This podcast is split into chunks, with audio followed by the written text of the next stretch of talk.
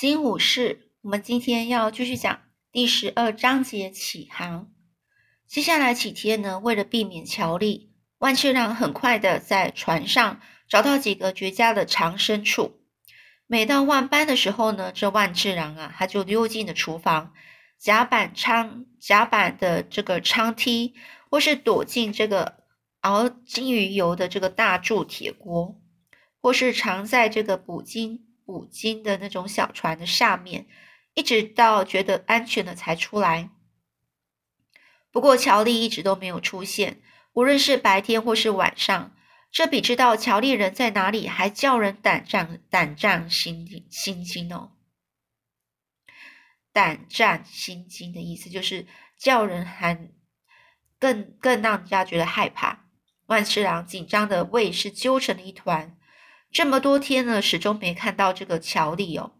万次郎开始开始放松了，享受这个乘风破浪的好时光。他调整了这个船帆的角度，绕绳索，刷洗甲板，还有伺候这个船长和大副用餐。有一次，万次郎送餐给这个大副的时候，听见船员们正在闲聊。有一船员说：“乔丽到底跑到哪里去了？”他为什么没上船啊？这万次郎静静的放下托盘。比吉斯呢，神秘兮兮的说：“我们起航的前一天晚上，这个乔利啊上岸去找他的这个狐群狗党。他们碰面的时候，这乔丽已经半醉了。没多久，三个人就醉茫茫的了。他们在说什么啊？”万次郎暗自纳闷着。那个乔利啊，以前就手脚不干净，专门是偷酒喝。以以赛亚呢？以色亚呢？比赛哦，以色赛以赛亚，以赛亚是点点头说：“他喝酒啊，还会赖账呢。赖账就是不付钱哦。”这万次郎啊，他是叹了口气啊，他永远没办法理解英文啊。这比斯比斯吉呢，是继续说：“虽然我不能够完全确定是怎么一回事，可是乔蒂的麻烦真是大了。”他们在说什么啊？万次郎纳闷着。哎呀，英文真难呐！这个越说雅呢，就继续说：“发生了什么事啊？”这比斯吉就说：“你们应该也瞧出端倪了吧？就瞧出端倪，就是发现了什么样的问题了。他不是告老还乡，告老还乡就是翘辫子了。告老还乡就是因为太老了，然后就回去故乡，或者是翘辫子就死了。”这船员们大叫说：“不会吧！”这叫声中还夹杂着“你不是说真的吧”那种感觉。这大伙儿呢，整个七嘴八舌的在讨论。万次郎还没有听懂乔丽到底发生了什么事，不过铁定不是什么好事。这个呢，突然间呢，大家目光呢就突然看到万次郎，他说：“哎，约翰万不会想念他的万，我没说错吧？他以前老是在惹你。”但是万次郎并不开心啊，他因为懊懊悔而罪恶感是全身，因为这两个原因呢，所以呢，他整个全身是发抖着、发冷着。他知道不管乔丽出了什么事，他都有责任的。当天稍晚的时候，这个万次郎他在铺位上躺了好久，他听到口袋里船长的这个怀表发出的滴答滴答的声音，怀表规律的声声响的声音响着，像是在说话。告诉万次郎，隔天一定、一定、一定要去见船长，归还这个怀表，坦诚这一切。但是隔天早上，万次郎一起床就被派去这个瞭望台啊，去寻找金鱼的踪影了。万次郎呢，他爬上了索具，站在这个高高的竹桅杆上，脚下是踩着这两块撑上这个上上上围围顶很很眼的这种木条。就是一种木条哦，它就是一个看起来就是呃一种保护它一种安全设备哦。只是这个安全设备只有在这个腰部的地方呢，呃圈了一一个铁环。这万智郎呢是望望着这闪闪发亮的这个海面好一阵子啊，他就想到说，这口袋里那沉甸甸的银色小圆盘，他想自己一个人在这么高的地方，应该可以好好的去看一下这圆盘吧。想出它的用途到底是什么呢？以后应该没有这机会了，所以呢，他就一手抱着桅杆稳住身子，一手呢从口袋里掏出了怀表。他把怀表呢翻来翻去，接着掀开上头的盖子。这是护身符吗？还是像罗盘一样会提供某种资讯？解开问题的方法大概只有一个，就是向船长自首，乖乖的接受应得的处分。但是然后呢，就求这个船长跟他解释一下这个奇怪的小东西，它到底是怎么用的。正当这个万次郎他把盖子盖回去的时候，这船身呢颠了一下，怀表竟然不小心就从手中呢飞了出去。万次郎是眼睁睁的看着这个怀表掉落、翻转，在灿烂的阳光下闪闪发光。等他再等他呢再也看不到这个怀表的时候，他只能想象怀表一路翻动着、旋转着，化为海面上的一个小亮点，最后消失在海底了。现在章节宝藏。接下来好几天，万次郎的心思都在这件事上。晚上在照哨站哨时，他没办法去凝望着夜空，因为每一颗星星都化为眼睛，瞪着他看。每一波这个拍打船身的这个海浪啊，都在拥挤催促他。而船呢发出的声响，每一声都在斥责他。万次郎知道自己必须要去找船长，去坦诚这一切，可是他做不到。船长一旦知道他欺瞒了这么久，又笨手笨脚弄丢了这个银色怀表，这铁定不想和他扯上关系啊！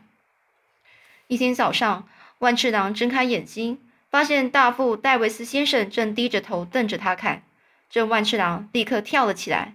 戴维斯先生的脾气人人皆知啊，这船员呢私下都说他有点讨人厌。戴维斯说：“你真是个幸运星呐。”万次郎说：“我是什么？”这戴维斯又继续说：“打从你上船啊，我们就年年捕到金鱼。”这万次郎才刚开口，话又被戴维斯给打断。他说：“说我想不是。”这个戴维斯呢就马上打断他说。你知道宝藏是什么意思吗？万次郎点点头。船上伙伴跟他讲过海盗宝藏的故事，他就回答，这万次郎就回答说：“这个宝藏啊，就是金币的意思意思啦。”这戴维斯就说：“嗯，金币也算是宝藏，不过我说的不是金币。”那万次郎就问：“那是什么呢？”那戴维斯就说：“你跟我来就知道了。”万次郎呢，走到甲板上，发现了一艘捕鲸小艇已降到海面。比斯吉呢，正在小艇上系拖绳。这万次郎呢，和戴维斯上了小艇，他各自拿起了一只桨。海面呢，整个是风平浪静，四周呢静悄悄的，只听到听得到这个划桨声。一阵白雾从海面上升起，空气里弥漫着一股异味。这个戴维斯和比斯吉两个人非常安静。不像平常说说笑笑，也没有捕鲸时的那种紧张气氛。万次郎他们纳闷着，他们到底要去哪里呢？大概是到要划到某座某座小岛上去偷挖海盗埋下的金银，或是藏在山洞里的珠宝。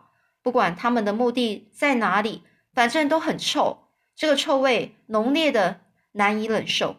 这万次郎呢，他一手遮鼻，一手划桨。这万次郎就问。为什么会这么臭啊？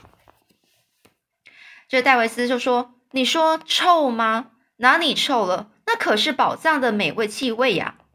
好吧，那的确是一股气味。”万次郎觉得手中的桨不光是用来划水，也用来扇开臭气。这戴维斯两手一拍就说：“在那里，真是太美了。”比斯吉，你说对吧？比斯吉回答说：“对，而且呢，但是呢，它是异常的安静啊。”这雾里呢，出现了一条瘦到只剩皮包裹的金鱼。万次郎想象不出比它更悲惨的、更可、更可怜的金鱼。而这具腐烂中的金尸啊，正是他们闻到的臭味源头。这万次郎想不出正确的字眼来形容。可是他、他、死透了。这样我们就不用杀他了，多方便啊！比斯吉，上拖绳吧。这个是戴维斯说的。这比斯吉呢，拿出了拖绳勾住的金鱼，然后比斯吉就说：“真是美呆了，这两个人疯了。”万次郎心里想，想到自己独自和两个疯子在小艇上万次郎担心了起来。他们划桨把金鱼呢拖回了约翰豪南号，一群水手呢聚在这个悬墙旁，又是发出嘘声，又是大笑。其中一名水手他就大喊着：“快看呐，戴维斯先生带手下出海，独立捕到了一个巨鲸呢！”戴维斯先生，你你们想必是经过一场一场苦战吧？这戴维斯喊了回去，就说：“随你们说啦，不过等会儿你们这群白痴就笑不出来了。”这戴维斯呢，就把铁铲啊，整个刺入了这个残破的这个金鱼尸体中。比斯吉呢，像个外科医生助理似的站在他身旁。戴维斯先生不停地挖着，好像金鱼尸体里藏着一箱海盗金币一样。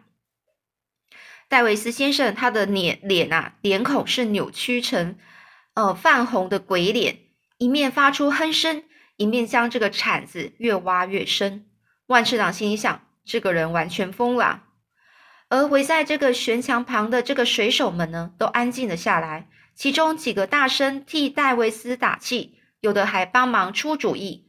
惠特菲尔的船长现身水手群中，眼神向下斜睨的这场景。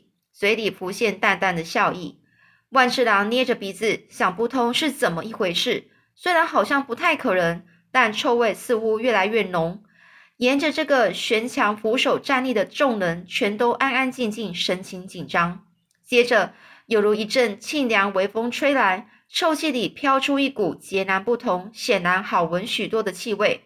万次郎心想，至少这种这个气味比较不臭了。同时呢。这个戴维斯先生举起一团灰灰黄黄的圆球，全体船员啊，整个高声欢呼。万次郎心想：他们全都疯了。戴维斯大喊说：“小智，这就是宝藏啊！”那这个万次郎就想：那看起来不像宝藏啊，就像呃，像个黄豆糊。戴维斯就说：“或许像黄豆糊，但重要的是功用啊，这是龙涎香哎。”药商会用来制作成顶级香水的。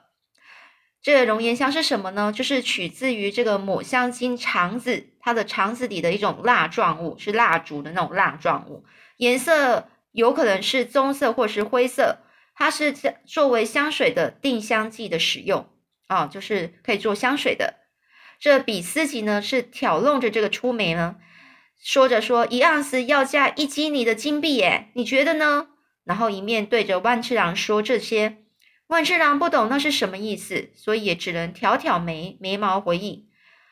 比斯吉就说：“看来你没听懂我的意思。那东西你只要有一小把，就能买下一整柜的上好的西装和丝质的大礼帽。”这一名船船员又说：“买下一栋有玻璃窗的好房子。”另外一名船员说：“买下一艘捕鲸的小艇。”比斯吉大喊着说。还能在国会买到喜翅呢！这船员们、船员们整个啊，听得都大声鼓噪起来。万次郎呢是摇摇头，看起来戴维斯没发疯。天下还真是无奇不有，一辈子也看不完呢。好啦，那我们今天就先讲到这里喽，我们下次再继续说喽。